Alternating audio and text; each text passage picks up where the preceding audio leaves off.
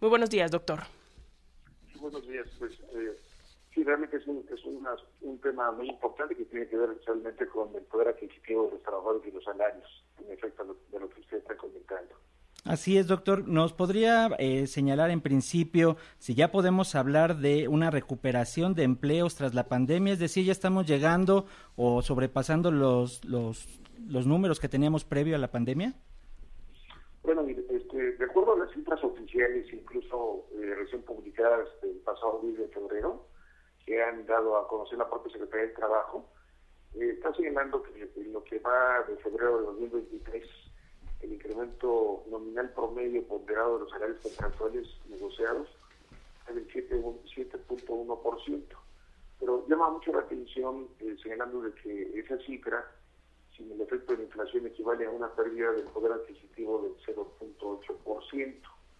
Esto llama la atención porque cuando el promedio es del 7.1%, eh, los incrementos eh, reales son eh, muy distintos en cuanto al poder adquisitivo que puedan tener los trabajadores. Incluso dentro de las cifras oficiales que da a conocer la propia Secretaría de Trabajo, señala, entre otros aspectos, por ejemplo, el aumento otorgado en la Universidad Nacional Autónoma de México, el personal académico, en donde el incremento nominal, señalan, fue del 4% pero el incremento real eh, equivale a menos 3.6%.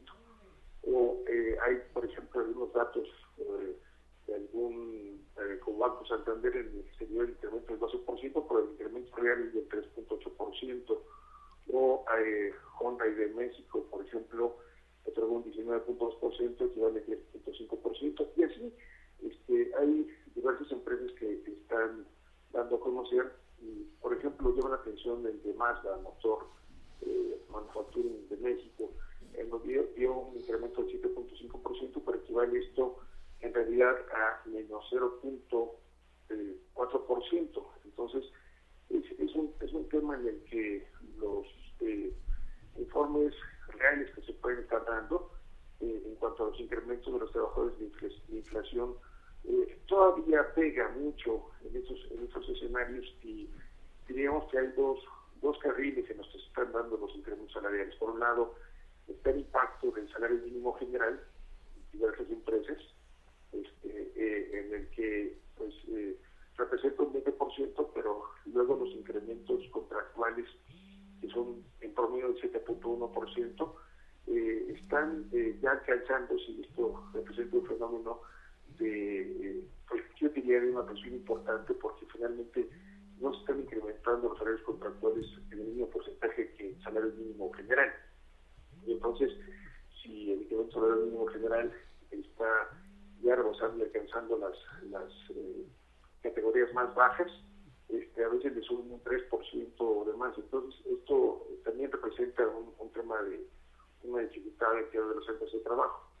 Y, el otro factor también es, eh, dijéramos, la política gubernamental hacia el interior, en diversas entidades públicas o demás, en donde, eh, dijéramos, el, tope saldría del 73.5% en su caso, que también pues, eh, significa prácticamente la mitad de lo que está otorgando en el sector privado en, un momento determinado. Entonces, son, son, son cuestiones en donde podríamos decir en conclusión que todavía no eh, se refleja un tema de que los incrementos salariales puedan estar significando una mejora real para los trabajadores dado el nivel inflacionario. Ese es el tema que ahorita arrancando el año, digamos, estos los primeros meses, en donde, incluido marzo, se celebran el 70% de las revisiones contractuales en el país. Entonces, ahorita se estará definiendo cuál será el rumbo de los incrementos salariales, pero hasta la fecha eh, de acuerdo a datos de la propia Secretaría del Trabajo, este, es del 7.1%, que como eh, ellos mismos establecen, equivale a una pérdida de poder adquisitivo del 0.8%. Eh, doctor, eh, ¿qué datos tenemos en torno a la gente que está en la informalidad, que no cuenta con eh, pues estas prestaciones de ley, que están subcontratadas o que son contratados como eventuales para pues justamente evitar que generen antigüedad o darles más prestaciones de las debidas? Mm, es una buena pregunta porque, eh, digamos, en general, eh, el trabajo informal representa un incremento cero. Este, eh, los trabajadores que llegan a tener contratos de honorarios, por decir que ese es un, caso, los, los incrementos no se dan condicionados incluso a la permanencia del empleo. O lo, lo, más grave es también de que tanto empresas privadas como, como el sector público, federal como local, este, eh, para lograr permanecer en el empleo, incluso de reducción en los ingresos. Y lo más grave es que este tipo de de honorarios no les da seguridad social, no les da prestaciones, de vacaciones y demás. Entonces, la situación de trabajo, entre comillas, formal, pero que es informal porque no tiene prestaciones, pues obviamente se agrava.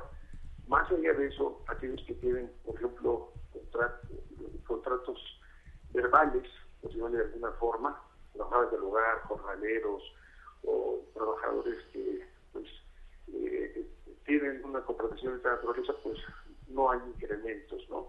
Este, eh, eh, cuando llega a haber algún incremento, pues es después de mucho tiempo, a veces pasan dos o tres años para que pueda haber un, incremento.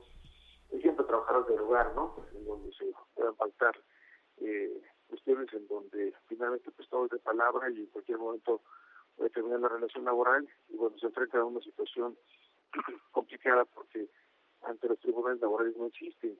Entonces eso les da una cuestión de, desventaja y pues por eso el trabajo informal que tiene una situación mucho más, más delicada y donde hay pues no hay crecimiento de horarios porque simplemente no hay salarios y no hay reconocimiento de los mismos. Entonces, este es uno de los grandes retos, sobre todo porque eh, lo que está ocurriendo es que está incrementándose la informalidad, ah, está incrementándose el fenómeno de los trabajadores autónomos o trabajadores que solamente eh, se les paga con propina, e incluso patrones que les quitan parte de la propina para poder condicionar algunos espacios. Entonces, son, fenómenos en los cuales, en efecto, el registro que se pueda dar es muy difícil poderlo determinar, dado que no hay informes reales, ¿no? sino lo que uno puede ver en algunos casos especiales en donde finalmente el factor de incremento o beneficio eh, salarial prácticamente está congelado. Claro. Pues vamos a estar pendientes y muchas gracias, doctor Manuel Fuentes Muñiz, por estos minutos y traer estos temas tan importantes aquí a la mesa de Radio Educación. Como siempre, un placer escuchar sus análisis.